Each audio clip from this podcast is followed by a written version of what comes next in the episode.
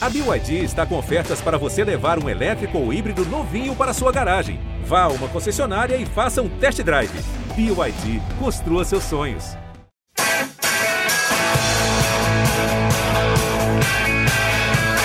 Bom dia para quem é de bom dia, boa tarde para quem é de boa tarde, boa noite para quem é de boa noite. E se você está nos ouvindo de madrugada, boa sorte. Eu sou Eduardo Rodrigues, setorista do São Paulo no GE, e este é o podcast GE São Paulo número 142. E um episódio que é aquele não nunca critiquei, nunca critiquei Santo Pablo, como diz o Caio, disse o Caio aqui antes da nossa gravação está empolgado com o Pablo. O Caio, que esse sim eu posso falar aqui, que jamais criticou, pelo menos nesse podcast aqui, sempre defendeu o atacante.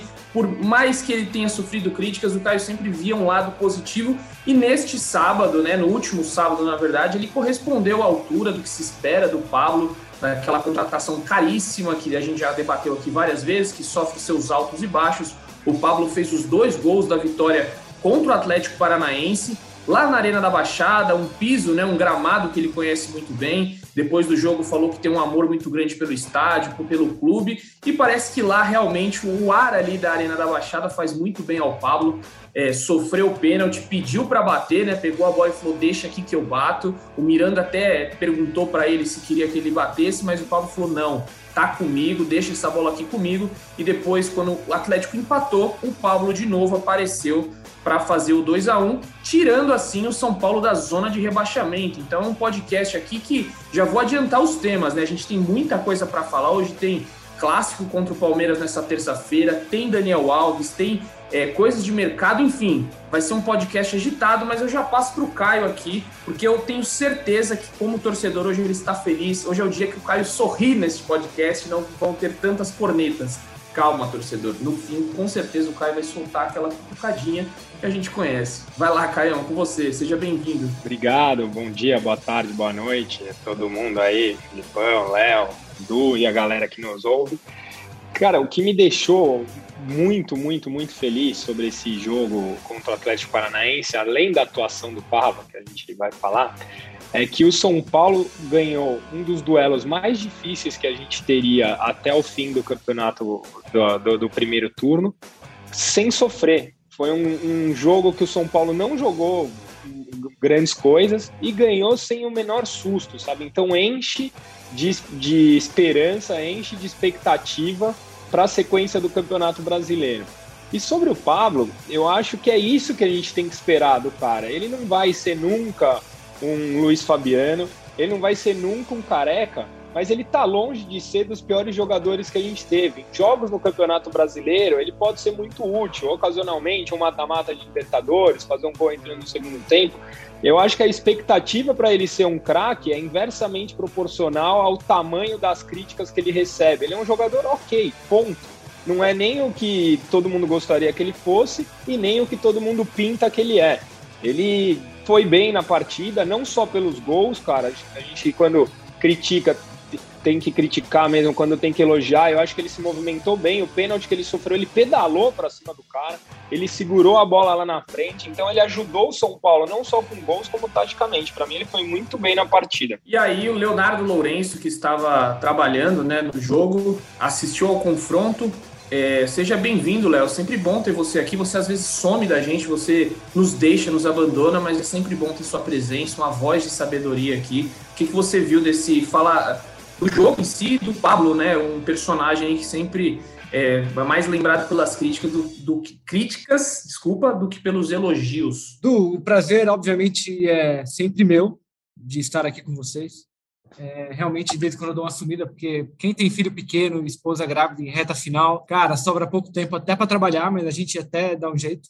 Inclusive de ver jogos do São Paulo no sábado à noite, ali a gente vê também de vez em quando, quando tem que trabalhar.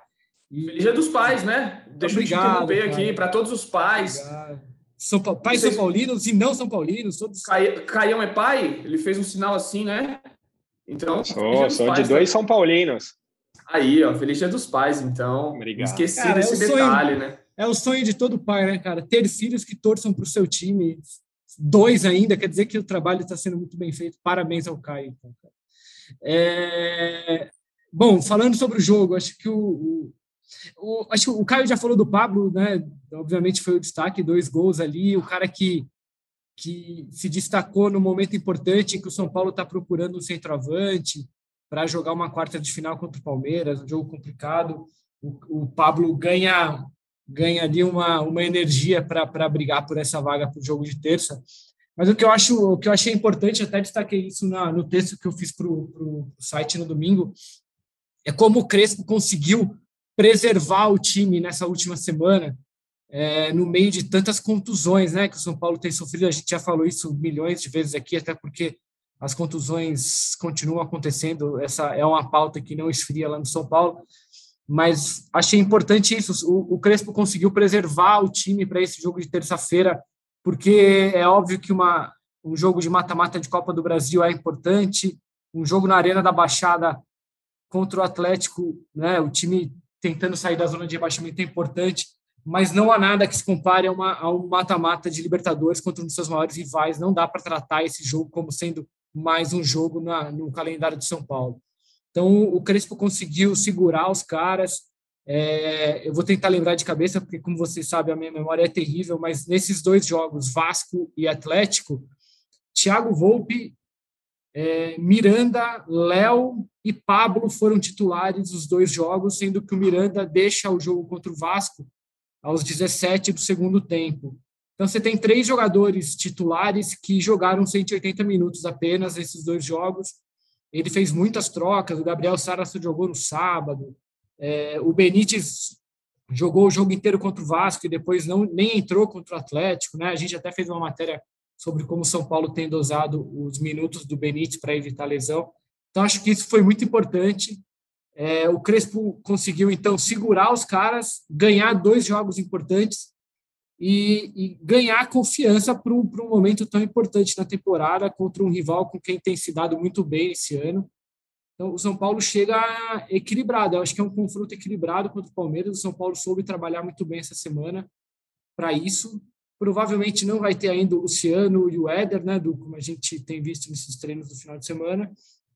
Mas o São Paulo, o São Paulo trabalhou bem, chega forte, chega. Se a gente talvez imaginasse que o Palmeiras é, fosse favorito a partir de amanhã, tivesse pelo menos é, uma vantagem técnica é, para esses dois jogos, acho que o São Paulo conseguiu dar uma igualada. O Palmeiras também fez jogos ruins recentemente. Acho que chegamos equilibrados para esse mata-mata. É isso, Leozinho. E é legal você destacar isso do Miranda. Eu estava é, assistindo ao jogo, né? Ele foi titular de novo. E eu toda vez eu penso, cara, como que o físico do Miranda é invejável, né? Ele voltou de uma lesão recentemente e o cara joga todas, não tem essa de poupar o Miranda. O Miranda é um cara certo ali e o físico dele é invejável, joga sempre em alto nível. Não tem descanso para o Miranda. Se por um lado o Benítez é poupado, o Miranda é o cara que está em todas, independentemente do, do adversário e da competição. E antes de falar do Palmeiras, então, só vou passar para o prazo aqui para aquele. É, já é um quadro, né? Eu vou mandar fazer uma vinheta do seu top 3 aqui, Prazo. Por favor. Já é um quadro, já é um quadro. É, me fala aí, porque assim, vou ser sincero aqui com o torcedor de São Paulino que não consegui assistir a partida, porque eu estava em outra missão no sábado, né? Estava com, com o Palmeiras cobrindo Palmeiras Fortaleza. Não consegui assistir ao São Paulo, mas eu quero saber de você. Me fale, porque como eu não assisti tudo, né? Consegui ver uns lances ali. É, quem foi bem, quem foi mal, Felipe Ruiz, diga para o torcedor que também não assistiu, antes só o Caio quer falar ali. O, o, só, só falar que você está perdoado porque você foi com o seu pé quente assistir o jogo no Allianz e deu tudo certo. É, eu, eu fiz, eu acabei não indo, né? Esse daí não foi ninguém, inclusive, só eu tava, tava de casa, então não, não é. deu. Mas deu tudo certo, né? Deu tudo certo. São são Paulo feliz aí, porque o Palmeiras vai chegar um pouquinho baqueado, né? O 3 a 2 no último minuto sempre dá aquela baqueada. Então, o torcedor São Paulino com certeza ficou contente. Mas tá aí, ó. Dei, dei sorte, né? O Caio lembrou bem. Vai lá, Praça. É quente, Edu. Aí, é quente, Edu. Bom, bom demais estar aqui. Bom dia, boa tarde, boa noite, boa madrugada para vocês aí, para todo mundo, para você, para o Caião e para o Léo. Foi um grande jogo de São Paulo. Acho que talvez a segunda, a segunda atuação, melhor atuação no Brasileirão. Talvez só perca para aquele jogo contra o Inter no Beira Rio. É, o São Paulo foi muito bem desde o começo do jogo. Já podia ter feito um a 0 ali com o Rojas, que perdeu um gol impressionante na pequena área, que com certeza vai estar entre os gols mais perdidos do, do, do Brasileirão discussão aí. É, o Pablo foi muito bem, gostei muito da movimentação do Gabriel Sara, ele que cruzou para o Pablo fazer o segundo gol, mas o tempo todo ali o Sara tentando, chegando, aquele jogador que vem de trás com a bola dominada, achei que foi muito bem. E o Volpe também, sempre que exigido, fez boas intervenções ali quando o São Paulo já, já vencia o jogo. Parte negativa, acho que fica um pouco no Rojas, que depois que renovou o contrato não consegue deslanchar, até se mexeu no jogo, tentou, mas assim, errou bastante, errou essa, essa chance mais clara do São Paulo no jogo, ele não conseguiu fazer. Então, acho que o Rojas precisa se encontrar ali, precisa se achar depois da, da renovação de contratos. Sobre o Miranda, que vocês estavam falando, Edu, um detalhe curioso, eu estava conversando hoje com o assessor do Miranda, que, para quem não, não sabe, é o Juca Pacheco, que foi muito tempo assessor do São Paulo também. E ele me usou um termo que eu, que eu acho que define muito bem o Miranda: facilidade. Ele falou assim: você vê o Miranda jogando, parece fácil, parece que qualquer um vai conseguir entrar ali e fazer o que o Miranda faz. Porque ele, ele parece não ter esforço para jogar assim. É muito, muito impressionante é, a qualidade é, das atuações do Miranda desde que, desde que ele voltou ao São Paulo. Então, assim, é peça fundamental e agora, já para ir um pouquinho para o clássico, o Léo falou ali da, da, que ele acha muito equilibrado. Eu acho que hoje é um pouco mais para São Paulo. Antes da final do Paulista, eu falei que achava que era 55 a 45 para o Palmeiras. Quem entrar com um pouco menos de pressão, é, porque o São Paulo ainda era um time que estava se achando com o Crespo e o Abel tinha um trabalho um pouco mais duradouro. Agora acho que é o contrário. Acho que São Paulo vem no momento de mais encaixe com o Crespo, que, como você falou, Edu, conseguiu ali é, um pouco que nas, pelas porradas que tomou, conseguiu achar um pouco é, o modo de dosar o time, conseguiu criar duas escalações interessantes. O time que entrou contra o Atlético jogou no 4-4-2, é, com meio de campo inteirinho formado por garotos de Cutia, e aí nos jogos de mata-mata ele já vai com um time um pouco mais cascudo, ele já coloca Benítez, já coloca o Rigoni, que estava suspenso contra o Atlético Paranaense. Então acho que o São Paulo se achou um pouco mais e vejo um pouquinho favorito, mas muito, muito pouco, claro, talvez uns 55 a 45 ali, não sei o que você acha. É, favoritismo eu não sei, né, porque clássico é clássico, quem está embaixo às vezes consegue sobressair, eu nunca arrisco quem está melhor, para mim é sempre 50-50 em qualquer ocasião, o time pode ser o último colocado da tabela contra o primeiro, que eu não coloco favoritismo jamais em, clássico, nem, nem 2% a mais para um, nem para outro. Eu acho sempre muito. Eu não gosto porque eu já, já vi muitas coisas aí que acontecem em clássico que não dá para você colocar. É, só uma coisa né, que, eu, que eu acho interessante desse São Paulo é, é justamente isso que você falou, do 4-4-2 e desse 3-5-2 agora, né? O, o Crespo conseguiu colocar isso no time e com certeza vai confundir a cabeça do Abel Ferreira. O Abel Ferreira não sabe como é que o Crespo vem. Ele pode jogar com três zagueiros, pode jogar com uma linha de quatro, e o Abel vai ter que é, quebrar a cabeça dele ali. É, a gente já, já noticiou aí várias, várias vezes né, que o São Paulo não perdeu ainda para o Abel Ferreira esse ano, é, continua invicto, são duas vitórias e dois empates. E o São Paulo também não levou gols do Palmeiras, um ataque fortíssimo do Palmeiras, que sempre marca muitos gols, e o, o Crespo simplesmente anula. Então, por conta disso, eu acho que o São Paulo é muito forte. Vamos entrar já no tema, né? Que eu acho que é o que Ô, Edu, Edu, tá esperando. Hoje é o podcast. Diga lá. Só para não perder o gancho, Edu, você falou do Crespo, é, era uma das críticas né, que a torcida fazia a ele, a pouca variação tática ali. Até determinado momento da temporada, ele só tinha jogado com três zagueiros. E, e, aí ele conseguiu mesmo achar esse time no 4-4-2. Né? Só, só para pontuar que ele era criticado por isso e conseguiu essa variação, né? Sim, sim. Se eu não me engano, foi contra o Vasco, né? Contra o Vasco na Copa do Brasil. É, no jogo de ida, foi o primeiro jogo que ele colocou.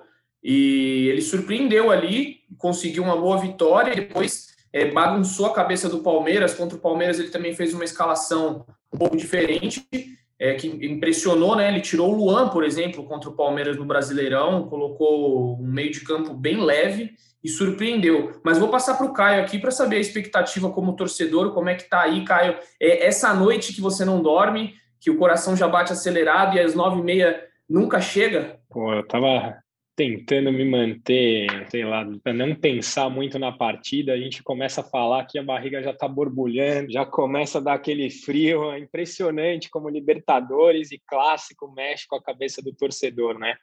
É, é, é aquele jogo que a gente espera a temporada inteira, né? Você acompanha 57 jogos, 45 mais ou menos, para uns 10 na temporada que são como esses. Esses são os que vale a pena torcer. Agora, só para complementar o que o Filipão e você estão falando, Edu, eu acho que além da variação tática pela tática em si, o Crespo conseguiu é, rebater uma das críticas que o São Paulo tinha, que era de ser um time lento. Que o São Paulo, com a formação de três zagueiros, como era um time pesado, era um time sem velocidade. Quando ele muda a formação tática do São Paulo, ele coloca o meio de campo sem o Luan, com Lisieiro e Nestor, que eu nunca imaginei que pusessem, conseguissem fazer com que a gente não sentisse falta do Luan, ele coloca um Wellington mais rápido, um Igor Vinícius, o time de São Paulo fica com uma outra velocidade. Então, a gente ganhou uma opção, além de tática, de, de, de velocidade para se adaptar a cada tipo de partida. Então, amanhã, que é um jogo que a gente precisa fazer gol, que eu imagino que o Palmeiras deva segurar um pouco mais, eu iria com um time mais leve. Eu, eu acho que o São Paulo rendeu muito bem assim, o São Paulo dá muitas opções e tem tudo para ganhar, cara. É, eu, eu acompanho esse último jogo do Palmeiras, né? Então posso ser um olheiro aqui, né? Da torcida São Paulina, porque eu tive que fazer o jogo, então acompanhei bem a partida. E o Palmeiras, é, quando o Abel tirou o Veiga e tirou o Scarpa, simplesmente o time do Palmeiras morreu. Então, o Reinaldo, né, do São Paulo, ele tem dado entrevistas aí nas últimas semanas e ele bate muito nessa tecla. O São Paulo tem que ficar de olho no Veiga e no Scarpa, que são dois meias canhotos que estão fazendo a diferença no Palmeiras. Então, se o São Paulo conseguir anular esses dois, assim como foi no Brasileirão, conseguiu anular ali o meio de campo, o São Paulo tem muita capacidade de, de ganhar, porque sem essa armação o Palmeiras não consegue jogar, é incrível. A bola não chega limpa no Wesley, não chega limpa ali quando tá o Davidson, quando tá o William. Então, acho que a chave do São Paulo realmente é no meio de campo. Se conseguir fechar esse meio de campo aí, tem grandes chances de sair com um bom resultado no Morumbi. Mas quero saber sobre você, Léo, como é que você viu o São Paulo para essa partida? Tem favorito, não tem? As suas análises aí do jogo de terça-feira. Cara, o, acho que eu já dei um spoiler do que eu acho quando eu falei no começo sobre o jogo do Atlético. O, o São Paulo equilibrou esse confronto nos últimos 10 ou 15 dias, certamente. É, acho que aquela polêmica do VAR do jogo contra o próprio Palmeiras no último sábado também serve como motivação. O São Paulo são Paulo fez quatro jogos contra o Palmeiras esse ano já, né? Venceu dois, empatou dois, inclusive foi campeão paulista. É, é um confronto que, que se parecia desequilibrado até um tempo, com o São Paulo ali tropeçando, né? Sem alguns dos seus principais jogadores. É, nesses últimos dias ele ficou mais, ficou bem mais interessante. Não há favoritos, acho que não, não acho que não pode cravar favoritos. Esse primeiro jogo vai ser muito importante para o São Paulo se conseguir fazer um placar é interessante, fica mais tranquilo para a volta, porque tem jogo importante no, no, Campeonato Brasileiro também no sábado. Não imagino que o Crespo vá, vá ficar poupando muita gente agora. É, mas acho que essa análise que você fez também, acho que o Crespo fez na coletiva, né? Ele também citou o meio de campo do Palmeiras ali como sendo a chave para ganhar esse duelo, de repente segurar o Rafael Veiga ali é, seja a questão mais importante desse, do setor defensivo do São Paulo de marcação para tentar tirar do Palmeiras o principal armador do time ali. Né? Exatamente. No, no jogo do Brasileirão conseguiu fazer isso muito bem. Mas e você, Praz? Diga lá, você que gosta das análises táticas e técnicas. Eu acho que você falou algo dos clássicos no começo, é do, é do clássico sempre são jogos muito psicológicos ali, e acho que o São Paulo chega com esse fator psicológico em alta principalmente pelo último jogo contra o Palmeiras. Claro, chegar com vitória fora de casa contra o Atlético Paranaense é importante, mas eu acho que o grande fator de força psicológica do São Paulo é a última vez que enfrentou o Palmeiras. É, foi um jogo em que o São Paulo jogou melhor que o Palmeiras, é, encaixou com aquele meio de campo de quatro, é, também quatro garotos de cutia ali, né, com o Lisieiro, com o Nestor, Sara e com o Igor Gomes, então acho que o Crespo deve estar pensando em algo parecido para esse jogo. Só que aí do outro lado tem o Abel, que também é um cara é muito estrategista, que gosta muito é, de mexer ali, talvez de repente para surpreender ele não venha com os dois meias, enfim, aí vira tudo futurologia, mas eu acho que passa muito pelo, pelo fator psicológico esse clássico aí. Acho que, como o Léo falou, já foram quatro e terão mais três jogos entre São Paulo e Palmeiras na temporada, né? Os dois da Libertadores e o do segundo turno no, no Brasileiro. Então, são, são adversários que já se conhecem, assim, o Crespo sabe as peças do Abel e o Abel sabe as peças do Crespo. Então, então por isso que eu acho que o fator psicológico pode ter tanto tanta importância nesse momento, porque como os dois times se conhecem, é, o lado psicológico, o lado anímico, a forma como os dois times vão encarar esse jogo, acho que pode ser, pode ser determinante. Você, torcedor que está nos ouvindo aí, você não pode ver imagem, né? Só que bem na hora que eu olhei para o Caio, ele deu uma suspirada de quem estava pensando assim: meu Deus do céu, velho, tá chegando a hora. Vai ser. Imagina na terça-feira que vem, né? Que depois de já ter o primeiro jogo decidido, eu quero ver como é que vai estar tá esse podcast, como é que vai estar tá o Caio, a flor da pele aqui. Mas, enfim, tem tudo para ser um jogaço, com toda certeza. É, você falou aí que o São Paulo jogou bem o último jogo. Na verdade, jogou os quatro jogos melhores, na minha opinião, do que o Palmeiras, né? Conseguiu bater de frente aí. E o Abel Ferreira não sabe o que faz com o Crespo. Realmente, ele dá um nó na cabeça do Abel. E o Léo chamou. Não, né? desse, desses quatro jogos, o São Paulo foi melhor. E só no último, acho que o Rigoni jogou, né? Que a, o Rigoni hoje talvez seja o principal jogador de São Paulo, o, o jogador mais decisivo. Sim. Desses quatro jogos, só um ele jogou. Então, tá aí, tá aí um trunfo do Crespo para essa, essas quartas de final. É, inclusive ele balançou a rede, né? Mas não valeu. Ele acabou marcando até contra o Palmeiras, mas estava impedido. E a tabelinha, né? Benítez e Rigoni, que na Libertadores tem dado super certo, os dois argentinos aí. É, eu já recebi informação que o Messi não vem para o São Paulo me passaram aqui, apurei, o Messi não vem, então não vai ter Messi, Rigoni, Benítez. Fiquem Ape, tranquilos. Apesar do, apesar do Rigoni, né, do, desculpa de cortar, apesar do Rigoni ter é, postado é, a foto com o Messi lá, mas não vem, não vem. É, o Messi, o Messi que daria trabalho não, naquela cota de estrangeiros para o brasileiro, né? Para a Libertadores ser liberado, mas no brasileiro é complicado. Ia ser meio complicado, mas enfim, os dois argentinos aí jogando muita bola, e aí só para atualizar que pode ter um outro importantíssimo reforço estrangeiro, que é o Arboleda, né, o Arboleda deve retornar para esse jogo, então creio que vá com o trio de defesa ali, Léo, Miranda e Arboleda, que é o trio que, na minha opinião, é o melhor. Hoje não tem incontestável isso. Os três jogam em altíssimo nível. É, você colocar os três ali é um reforço muito grande para o São Paulo. O Arboleda viajou para Curitiba, né? Foi para o Rio de Janeiro primeiro, treinou com o elenco, viajou para Curitiba, treinou com o elenco e assistiu a partida. Até os bastidores do São Paulo mostra ali o, o Arboleda assistindo o jogo das escadas do vestiário da Arena da Baixada torcendo para o jogo acabar. Então ele esteve presente também, teve toda essa semana. O Marquinhos, como, como o Léo já adiantou, né? Éder e Luciano não devem retornar, ainda há uma é, precaução aí, porque os dois tiveram problemas na coxa e não, não devem estar aptos. Pode até, é, pode ter uma surpresa de serem relacionados, algo que eu acho difícil, mas quem sabe. Começar jogando quase impossível. E o Marquinhos, né? O Marquinhos, esse sim está fora também teve um problema na posterior da coxa esquerda, é, da coxa direita. Não, coxa esquerda, coxa esquerda do Marquinhos, são tantas coxas que a gente acaba esquecendo.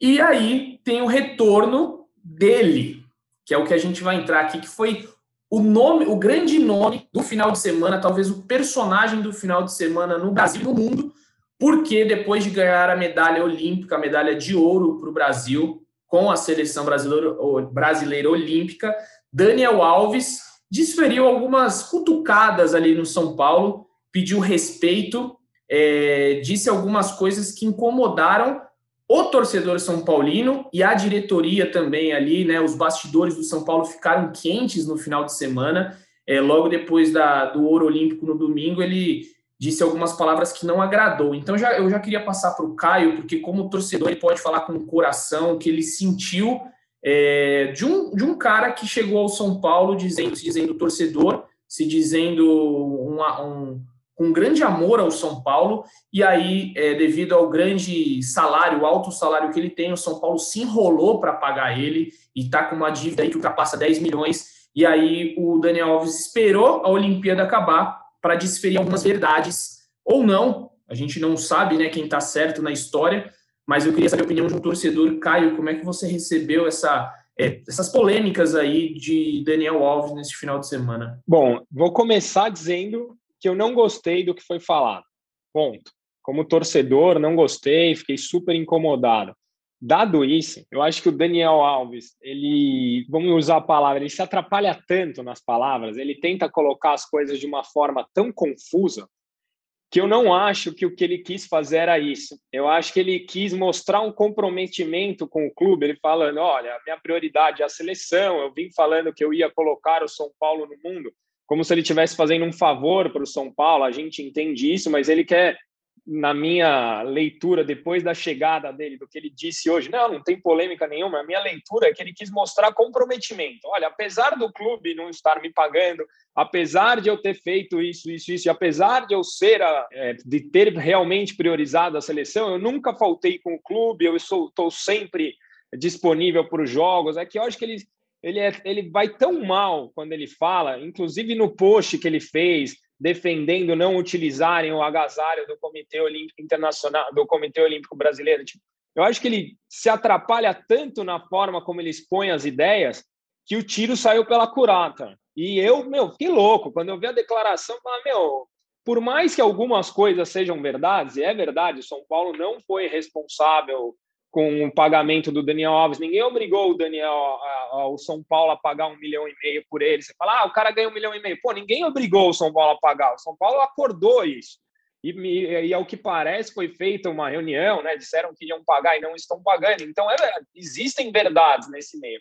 Mas foi uma hora totalmente inoportuna e a forma como ele colocou foi muito mal colocada, sabe? Então gera sim um, um desgaste. Acho que a torcida tem todo o direito de ficar brava mas eu, eu, eu acho que não foi isso que ele quis dizer. E ele é um funcionário do clube, ele é importante, ele chamou a responsabilidade para ele agora, depois de tudo que foi falado, e eu acho que ele responde bem sob pressão. Tanto é que chegou a 43 título, se eu não me engano. Então eu colocaria ele para jogar contra o Palmeiras. Porque o, é, o Igor Vinícius, quando foi testado contra um adversário forte, como foi o Flamengo, deixou a desejar. Mas eu achei que foi de péssimo tom a colocação do Daniel Alves. Acho que não, não tem como ver de outra forma. Só para o torcedor que não leu aí, eu vou ler rapidamente aqui só um trecho que ele fala né, do São Paulo ter falhado com ele. A aspa foi a seguinte ao portal UOL. O São Paulo falhou muito comigo e era um momento que eu tinha de escolher pelo São Paulo e por defender meu país. E sempre vou representar o país e, por tabela, representar o time. As pessoas falam porque não conhecem minha dedicação e respeito com o São Paulo, sendo que o São Paulo muitas vezes falhou comigo e eu não falho com o São Paulo. Então, essa é a aspa para quem não leu, é, que o Daniel Alves diz: é, ele não fala da grana, mas a gente pressupõe que é por conta do dinheiro que o São Paulo deve a ele. Por isso, eu passo a bola para Leonardo Lourenço, repórter que está muito bem informado noticiou o caso aí, esteve a par do assunto durante o final de semana. Como é que foi esse final de semana aí, Leozinho? Achou que ia ter paz, né? Ia só fazer o jogo do São Paulo, tranquilo, o Daniel Alves aprontou para você. Cara, pois é, mas a gente não, nem pressupõe a, que a questão é grana. É grana, é, o fato é esse mesmo. A questão ela se desenrola ah, ao redor da dívida que o São Paulo tem com, com o Daniel Alves. É, acho que o Caio foi, foi. Acho que o Caio explicou bem o, o, que aconteceu. Eu só não concordo com ele na questão da motivação. Eu acho que o Daniel ele ele reclamou porque queria reclamar mesmo. Ele está incomodado com a forma como a diretoria tem, tem lidado com essa questão da dívida. É, mas acho que é isso que o Caio falou. Assim, o Daniel ele ele tenta ele se enrola demais ao falar. Então, eu acho que. E aí a gente tem que fazer, fazer um, uma análise porque esse, esse, caso é complexo, então acho que você tem que é, analisar em partes ali. Então, primeiro, uma coisa que eu acho que não tem discussão é o direito que o Daniel Alves tem de receber o que foi acordado com ele. Se o São Paulo deixou de pagar em algum momento, o São Paulo tem que pagar, está em contrato. O Daniel Alves está convivendo com esses atrasos há meses, talvez anos, então ele tem todo o direito de cobrar é, esse pagamento que ele não recebeu.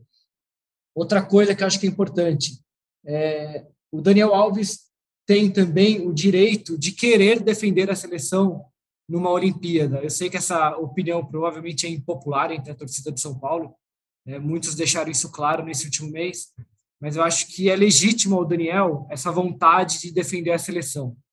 É óbvio que é um torneio que não é data FIFA, então, como a gente sabe, o São Paulo não tinha obrigação nenhuma de, de liberar o Daniel, o Flamengo, por exemplo, bateu o pé e não deixou o Pedro ir, o Pedro que claramente queria ir aos jogos, é, e não foi porque o Flamengo não liberou. O São Paulo, por outro lado, não criou nenhum tipo de obstáculo para que o Daniel fosse aos Jogos Olímpicos. Não só não fez isso, como quando o Daniel foi convocado, publicou nas redes sociais, é, se eu não me engano, um vídeo, uma nota em que o Daniel comemorava e demonstrava todo esse desejo dele de jogar as Olimpíadas, um título que ele não tem, nesse currículo gigantesco do Daniel, era uma medalha, um título que ele não tinha. Então, acho que tudo isso é legítimo. É, a questão é que o Daniel se enrola na forma de, de, de expressar essas insatisfações. Né? Ele, e, e, também no alvo, acho que isso que é importante. É, porque o que me pareceu ali é que ele ficou muito incomodado com essas acusações de que ele teria abandonado São Paulo no, nesse último mês para disputar as Olimpíadas, no período que São Paulo jogou Libertadores, Copa do Brasil, brigando contra o rebaixamento, etc. É, só que em vez dele apontar essas armas para quem o criticou, né, uma parte da torcida, uma parte da imprensa, ele atira no clube, que também deve para ele. Então ele mistura as coisas ali, cria um grande, uma grande confusão. E, e, e ele usa um tom muito arrogante para falar sobre isso. Ele se posiciona ali como alguém a quem o São Paulo deve não só dinheiro, mas muitas outras coisas, né? como o fato de o São Paulo estar sendo reconhecido novamente no mundo, que o, que ele faz ao São Paulo, o São Paulo não faz a ele. É, então, o, o, tom, o tom foi errado. O Daniel Alves é, subiu alguns degraus na, na arrogância para reclamar de algo legítimo. É, eu acho que esse foi o erro dele. Assim, ele, obviamente, poderia também ter feito essas. E aí, é claro que o, nosso colega, o Demetrio, que foi quem tomou essas declarações do Daniel, estava no papel dele, cumprindo muito bem o papel que lhe cabe como repórter. É, inclusive, parabéns para ele, porque a, a, as declarações são, foram muito importantes. Mas o Daniel poderia, óbvio, ter tido um posicionamento um pouco mais político ali ao ser questionado. O São Paulo está há dois dias de um jogo super importante, é, num período em que ele passou distante do clube, é, mas ele preferiu preferiu é, tornar pública uma insatisfação é, da forma errada. Ele foi arrogante, ele exagerou no tom. Repito, assim, acho que é muito importante.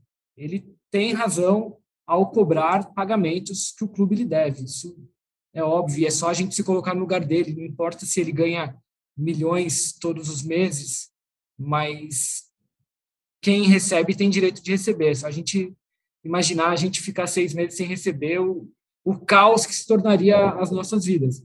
Mas é um direito dele, ele tem, ele tem que receber. O São Paulo, a gente acabou de publicar agora no, no Globo Esporte uh, uma, uma, uma informação do, do empresário do Daniel Alves, do Fran Sérgio, que ele disse que houve uma reunião com a diretoria em abril, e nessa reunião a diretoria de São Paulo prometeu pagar a dívida com, com o Daniel em junho, no máximo julho. São cerca de 10 milhões de reais, uma dívida que o São Paulo nunca escondeu, que os dirigentes é, falam publicamente, inclusive, sobre os valores.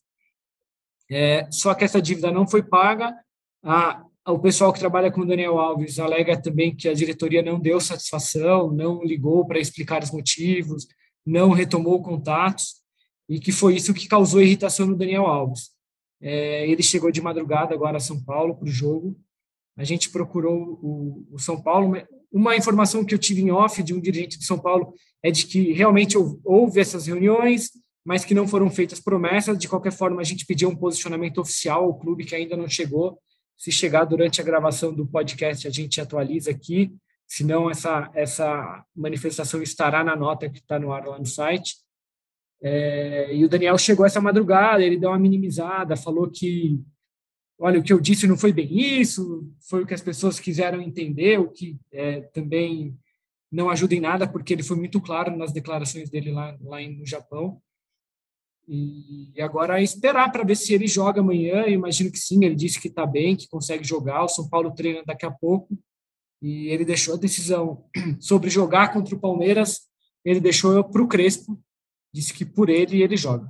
É isso, e é sobre essa é, meio desconexo da, da realidade, né? Você viu quando o Daniel Alves chegou nessa segunda-feira no aeroporto de Guarulhos e o Alexandre Silvestre da Gazeta né, fala para ele: essa polêmica aí, essa é, esse negócio todo que você causou, ele olha com uma cara de espanto, tipo, polêmica? Como assim?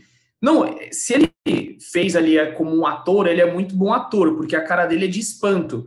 Parece que ele vive um mundo totalmente desconexo, assim, ele vive uma outra realidade, onde ele não vê que tudo, uma frase dele ia causar tudo isso. Na verdade, eu acho que as frases que ele solta, ele não sabe o impacto que elas têm. Muitas vezes ele solta algumas palavras no ar, só que ele não sabe lidar muito bem com isso. Ele fala o que ele pensa, o que está no, no coração dele, é o jeito Daniel Alves de ser. E aí, só uma, uma coisa também, né, sobre essa, esse negócio da grana, que ele tem o direito de ficar irritado. O André Hernan me ligou um pouco mais cedo, né, para falar que conversou com algumas pessoas ali do São Paulo e na reapresentação do São Paulo hoje não vai ter conversa, não vai ter reunião, não vai ter nada de, do tipo. O São Paulo vai receber o Daniel Alves, vai parabenizá-lo pela medalha de ouro e acabou. E aí eu falei para o André Hernan, eu falei, cara, como que a diretoria, como que o São Paulo vai ter uma reunião ou brigar com o cara devendo 10 milhões? Imagina você é um funcionário, seu patrão te deve 10 milhões, se ele for falar com você, ele vai falar, amigo, calma aí, você me deve 10 milhões, você não tem o direito de falar comigo, eu estou trabalhando aqui, vem todos os dias,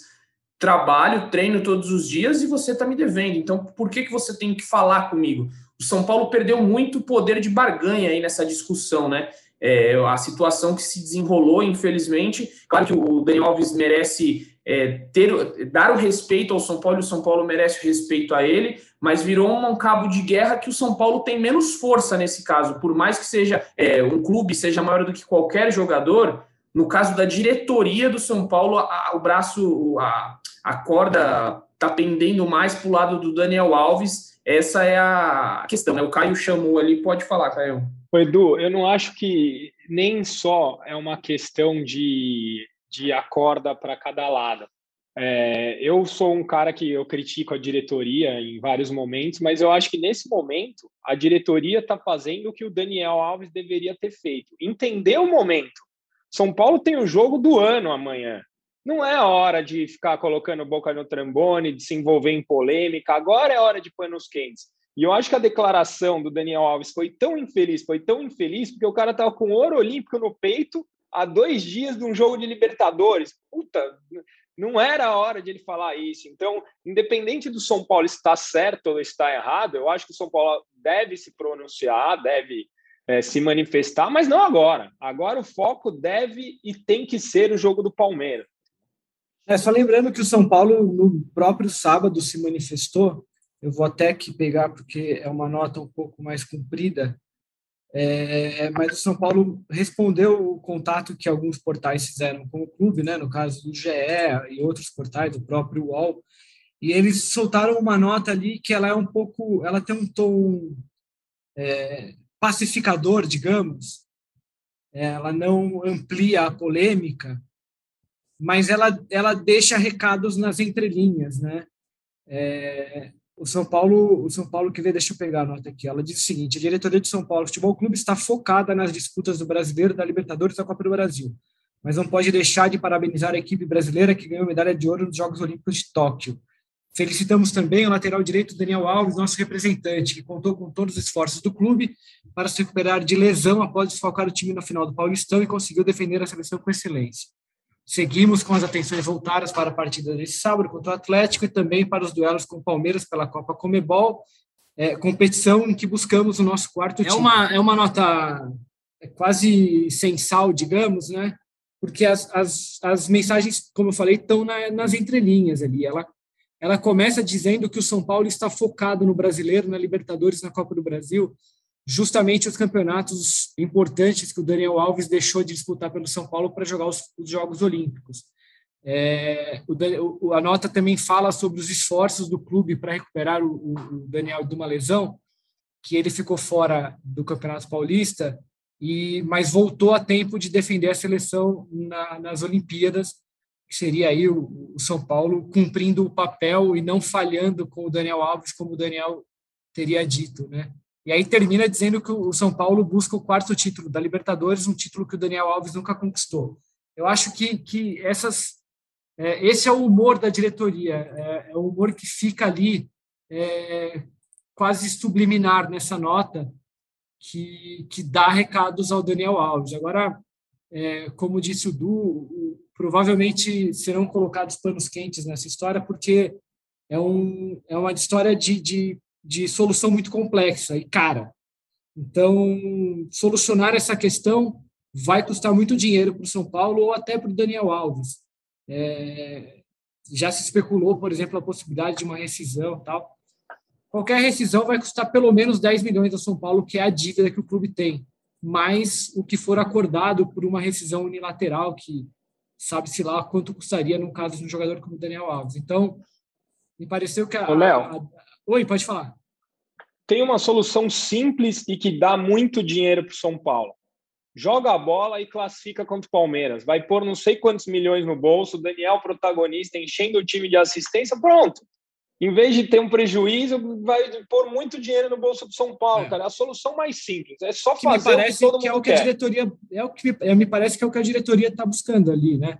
Uma, Exato. Algo que não seja traumático. Então, bom, gente, tá bom, ele falou, nós respondemos, vamos jogar. E, porque é isso, se o Daniel amanhã joga e dá uma assistência, faz um gol, as coisas serão amenizadas, né? E aí o tempo se encarrega de, de facilitar esse trabalho. Mas enquanto essa dívida não for paga, estaremos sempre no limiar de uma nova tensão entre o Daniel e a diretoria. Vocês acham o que o Arboleda fez naquele fatídico episódio mais leve ou mais pesado do que o que o Daniel Alves fez? Ah, mas aí você vai ter que especificar o um episódio, cara. Ah, não, a camisa. A camisa? A camisa do ah, tá. Palmeiras. Ah, tá. eu já tava pensando na balada, né? Eu já ia falar isso, pensando humanamente. Na, não, não, balada não, seria camisa. Pior? Na camisa. Para torcida, como torcedor. É, difícil, hein? Não sei. É difícil. Então, difícil. e já ninguém fala é, do Arboleda, do momento. ele Passou. entrou em campo e resolveu, cara. O Arboleda não, é isso, é isso. Fazer, assim, ficou quieto, entrou em campo e resolveu. Mas o Daniel Alves joga uma responsabilidade para cima dele enorme, assim. Enorme. Porque ele vai ter que dar a, a resposta. Ele, é, é, o, o, grande prejudicado em tudo aí vai ser o próprio Daniel Alves, né? Porque ele joga para cima dele um, um absurdo. Vai ter que dar assistência que você falou, fazer gol. Se ele entra contra o Palmeiras aí, arrebenta nos dois próximos jogos, acabou. A torcida esquece. A, a, a, diretoria já vai abraçar de novo ele, a, a história muda. Então ele está com a responsabilidade, ele pode mudar o cenário dele. Se ele Aliás, faz uma assistência contra o Palmeiras, faz, o, faz um gol no Allianz, acabou. A ideia do São Paulo é essa, inclusive, né, Edu? O Caio falou disso, de que joga para ele a responsabilidade. A ideia do São Paulo é fazer isso mesmo. Quando o São Paulo muda o horário do treino para tarde, é o único treino na semana à tarde e é algo que o Crespo não costuma fazer. Ele prefere os treinos pela manhã. Então, quando o São Paulo muda o horário do Crespo, quando monta todo o seu planejamento de início de semana, pensando é, é, em ter o Daniel Alves no treino e prepará-lo para o jogo, o São Paulo está fazendo o quê? Jogando a responsabilidade para ele. Você falou isso, você expôs, agora você vai treinar e você vai para o jogo. Acho que o São Paulo pensa, pensa dessa forma. E só para para dar um pitaco também no que os amigos falaram, eu acho que a vida é, é, um grande combo de expectativa e realidade. O São Paulo, quando contrata o Daniel Alves, quando dá a camisa 10, quando dá a faixa de capitão, espera um líder, espera um cara pensante, espera alguém que vai se posicionar em determinados momentos. O São Paulo nunca recebeu isso do Daniel Alves. E aí não tem nada a ver com a dívida. Se o Daniel Alves tivesse chegado na, na, na entrevista lá e falado para o Demetrio, e também queria parabenizar igual o Léo fez, tivesse chegado para o Demetrio e falado, é um absurdo, o São Paulo está me devendo o que deve, eu acho isso errado, não deveria acontecer no Brasil, ele estaria 100% certo. Agora, quando ele chega e fala que ele colocou o São Paulo no mundo e, e, as frases que ele falou ali, aí é desconexo, aí não faz sentido. No mesmo fim de semana em que a gente viu o Messi se despedindo do Barcelona, o maior jogador da história do Barcelona, vai lá e fala assim: os jogadores passam, o clube fica, eu estou indo embora, o Barcelona vai ficar e vai continuar. E aí a gente vê o Daniel Alves fazendo o quê? Falando que ele colocou o São Paulo de volta ao mundo. Então, acho que são frases desconexas, descabidas. Então, acho que o São Paulo, quando contrata o Daniel Alves, dá a camisa 10, a faixa de capitão, pensa num líder, pensa em ter alguém é, é, é líder de elenco. O Daniel Alves nunca conseguiu ser isso. Agora, ele está incomodado com a falta de pagamento, aí ele está na dele, está 100% certo. Pois é, vamos. vamos Mas agora, só um exercício. Vai lá, vai lá. É, tivéssemos público no, no, nos estádios, o Morumbi certamente estaria completamente lotado terça-feira. E aí o telão anuncia Daniel Alves como titular do time do Crespo. Qual seria a torcida?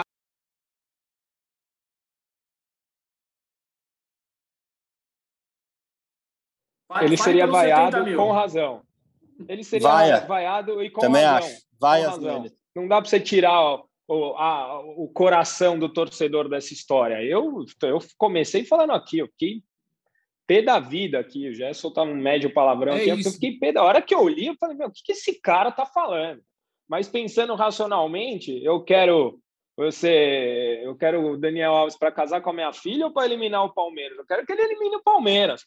Bom, então pronto, entra em campo e arrebenta. E é isso, acho que é, é, é isso que o, o, o, Daniel errou, assim, ele, ele, como o Caio falou assim, mesmo no futebol você tem a, você não pode ignorar a razão, né? É, ainda que a paixão se sobreponha na maioria das vezes. Então, ele tinha razão, mas ele errou na paixão ali. Então, quando ele reclama de algo que, que ele tem o direito de reclamar, ele erra na forma, ele ataca uma torcida, ele expõe um clube que, que antes dele chegar já tinha sido tricampeão da Libertadores e tricampeão mundial, que não precisava da contratação do Daniel Alves para ser lembrado no planeta, entendeu? É um clube que teve Tele, que montou o time de Raí, com o Rogério Ceni artilheiro, o goleiro artilheiro da história.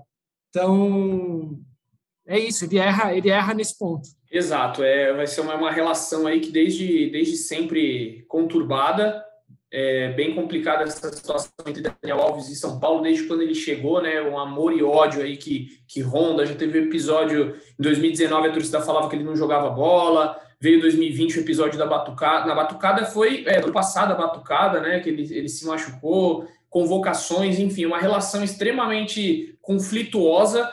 O Daniel Alves é um personagem muito conflituoso, né? Por onde ele passa, ele deixa marcas fortes, seja com títulos, seja com polêmicas já ganhou um título com São Paulo, né? Ganhou o Paulistão e como a gente falou aqui, agora a gente fica na expectativa para ver se ele joga. Eu acredito que sim, porque como a gente já falou aqui em outros podcasts, o Daniel Alves é, na questão física ele é muito diferente, assim, ele é muito diferenciado o que ele faz, né? É, com a com a sua, sua, parte física, mesmo com a idade, ele tem um, um, físico, um vigor muito muito grande. Então eu acho que sim, ele vai para o jogo. A gente acompanha os stories dele no Instagram nessa manhã. Ele já saiu do aeroporto, foi para casa, já estava lá fazendo massagem na, na perna, né? Ele postou um vídeo fazendo massagem, já estava fazendo alguns exercícios ali, porque ele vai querer jogar. Ele jogou no sábado, é, lá, né? Foi domingo aqui, né? Na, não, foi domingo de manhã, né? Aqui, sábado de manhã. sábado de manhã no Brasil. Sábado, sábado de, manhã. manhã. Sábado de manhã, domingo.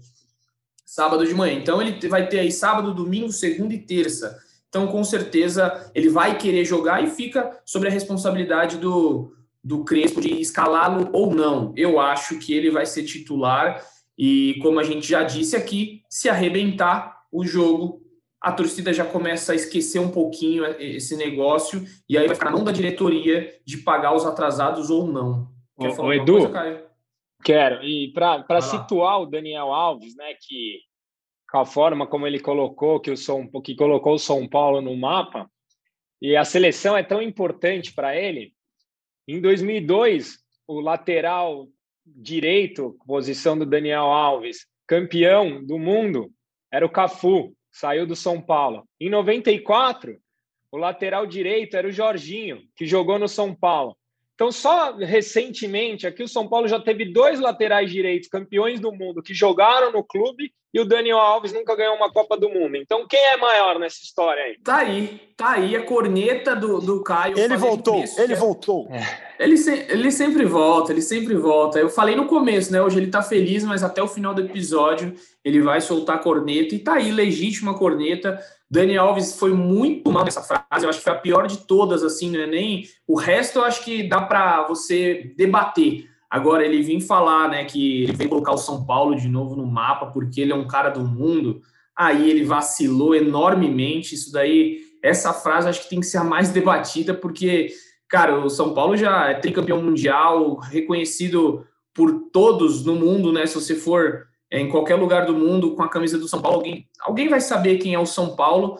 É, enfim, foi muito mal nessa frase aí, mas vamos ver, né? As cenas dos próximos capítulos. O, o Daniel Alves tem contrato com o São Paulo até final de 2022, porque ele quer disputar a Copa do Catar. Então ele vai ter um contrato ainda muito extenso com o clube, né? Tem mais um pouco mais de um ano e essa relação aí tem que ficar mais apaziguada para as coisas rolarem tanto para o São Paulo quanto para o Daniel Alves, que quer disputar essa Copa do. A gente vai chegando ao fim aqui, é, só dar algumas, uma última informaçãozinha aqui para a gente é, nos despedir, que é sobre o Vitinho, atacante da base do Sub-20. Nós publicamos lá no GE agora há pouco que o Vitinho está na mira do Bayer Leverkusen, da Alemanha, é, o, o, clube alemão fez uma sondagem ali pelo jogador, quis saber a situação e é bem possível que eles apresentem uma proposta né, com valores na próxima conversa que tiver entre os clubes. Então, é, o Vitinho, que já foi relacionado pelo Crespo aí em duas ocasiões no Campeonato Paulista, entrou no Campeonato Paulista,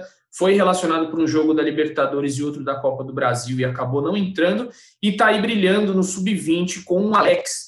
Então, ele, enfim, é, tá aí o Vitinho que pode estar de saída do São Paulo, ainda é algo muito embrionário, algumas é, sondagens apenas, não tem nenhuma proposta é, de fato para o Vitinho, mas essa informação e o como já trouxe o Leonardo Lourenço mais cedo também, para a gente fechar aqui as informações, que são, bastante, são muitas hoje, o São Paulo vai ao STJD para tentar anular a expulsão do Benítez, né? O Benítez foi expulso no jogo contra o Atlético Paranaense, só que a expulsão, segundo o Sandro Merahit, né? Ele até publicou uma, uma matéria no GE, no seu blog, que ele diz que a expulsão tem que ser anulada, porque o que o Benítez fez de ter chutado uma bola no campo para retardar a partida é passivo de cartão amarelo e não de cartão vermelho. Então, o São Paulo se assegura nisso para ir ao STJD e anular é, esta expulsão do, do Benítez, que tanto São Paulo quanto o nosso comentarista de arbitragem aqui, Sandro Mirahit, consideram ilegal. Não era para o Benítez ter sido expulso, uma perda considerável para o São Paulo para a próxima rodada do Campeonato Brasileiro. Mas é isso, amigos. Eu acho que foi um bom debate. Amanhã, terça-feira, São Paulo e Palmeiras no, no Morumbi, às nove e meia da noite. A gente vai trazer tudo aqui no GE. Vai ser uma cobertura bem legal. A gente vai trazer tudo do lado de fora. Você que está nos ouvindo, não aglomere, não vá na frente do Morumbi. A pandemia ainda continua. Assista da sua casa a partida. A gente vai trazer tudo no GE porque a pandemia ainda continua, todo mundo precisa ser vacinado. Vamos esperar mais um pouquinho, a gente vai acabar voltando para os estádios, mas não aglomerem ainda. Fiquem tranquilinhos, em paz, tomando sua cervejinha ou seu suco em casa, que é o, é o que o Caio vai fazer, eu tenho certeza. Eu já passo para o Caio aqui para falar dessa expectativa, para fechar com a sua expectativa para amanhã, como o coração está e suas considerações finais. Valeu, Caio. Bom, valeu vocês. Eu tô cada dia mais feliz de estar participando com vocês aí. Meu, expectativas altas. Acho que o Léo falou, acho que se fosse 15 dias atrás, eu viria com expectativas bem baixas, mas futebol é muito rápido, muito dinâmico e de uma semana para outra São Paulo entrou na briga. Espero que São Paulo faça um bom resultado em casa, mas eu queria dizer que um 0 a 0 é um bom resultado em casa, hein? Não sofrer gol em casa e jogar pelo empate no Allianz não é uma má ideia, mas eu, eu acredito numa vitória do São Paulo. Vamos que vamos e é isso. E aí é bom, é bom lembrar isso que o São Paulo não perdeu ainda fora de casa na Libertadores desta, desta edição. Então aí tá o Caio com palpite para o São Paulo. Leonardo Lourenço, com você, você que está aí desmutando seu microfone, o microfone é seu, meu. É isso, acho que temos um jogo daqueles para assistir amanhã. São Paulo e Palmeiras que já se enfrentaram outras vezes na Libertadores. O São Paulo leva grande vantagem sobre o Palmeiras em mata-matas. É, e aí eu só queria reforçar aqui, voltando um pouquinho no Daniel Alves, porque, como eu falei, as informações não param, a gente está aqui toda hora ouvindo uma nova versão. O São Paulo tem, é, ainda não é uma posição oficial do clube, são offs que a gente tem, tem ouvido de dirigentes, mas todos negando que o, o clube tenha feito promessas ao, ao Daniel Alves. O São Paulo é, alega que há, de fato, uma conversa para chegar a uma solução pela dívida, para tentar encontrar uma forma de, de quitar esse pagamento, mas que não foram feitas promessas ao Daniel Alves, as promessas que, segundo o empresário do Daniel, o Fran Sérgio, teriam motivado essas críticas que o, que o jogador fez ao clube. Então, me parece que é um, uma novela que ainda não terminou, a gente deve acompanhar novos capítulos nos próximos dias. Obrigado, caras. Até a próxima. Até amanhã, né? Nos falamos é, depois do jogo para um podcast especial das quartas de final da Libertadores. Então tá, amigos, um abraço e até a próxima. É isso então, é isso. Leonardo Lourenço aí muito bem informado sobre o caso do Daniel Alves, dando um show de informação aqui ao vivo. Você que não está vendo, se tivesse ao vivo aqui, você ia ver que Leonardo Lourenço atendeu o telefone aqui agora e já traz quentinha essa informação. Muito bom. Isso que é jornalismo, isso que é podcast. Praz com você, Felipe Ruiz, termine aí com as suas brilhantes analogias, com as suas brilhantes teorias e poemas que esse cara gosta, viu? Tão bom, né, Edu? Tão bom o debate hoje que dá nem vontade de acabar, né? Eu ouvi o Léo falando ali, essa novela tá longe do fim. Eu pensei aqui, uma novela que, pensando no lado São Paulino da coisa, não deveria nem estar acontecendo, né? Porque é uma novela às vésperas de um clássico, talvez o jogo mais importante depois do título do Paulista, o jogo mais importante da, da temporada, e o São Paulo em meio a esse, a esse embrólio, em meio a essa novela que começou em Tóquio, começou uma novela japonesa, agora vai virar uma novela brasileira aqui em solo, em solo nacional. Acho que como eu falei, o Daniel Alves tem todo o direito de cobrar o que o São Paulo lhe deve, mas, mas acho que ele erra muito na forma como, como faz, como expõe. O Daniel Alves ele tem uma forma de falar, você escuta, ele parece alguém que está sempre falando com, com um ar muito, muito pensante, mas muitas vezes ele se perde é, nos raciocínios dele, dele. Vamos ver como é que, como é que vai ser esse jogaço amanhã, Edu. Estaremos ligados aí, é sempre bom demais estar aqui. Aquele abraço. Valeu, amigos. É isso então. Ficamos por aqui com esse podcast, com este episódio muito bom de muito debate e a gente volta, ó, a gente volta na terça-feira mesmo, em amanhã a gente está de volta pós-jogo, já tem podcast novo saindo do forno, porque o jogo vai pegar fogo e a gente vai estar tá aqui para acompanhar e informar tudo. Valeu, galera, como diz Leandro Canônico que nos abandonou, mas esperamos ele aqui amanhã. Um beijo no coração e um abraço na alma de cada um de vocês.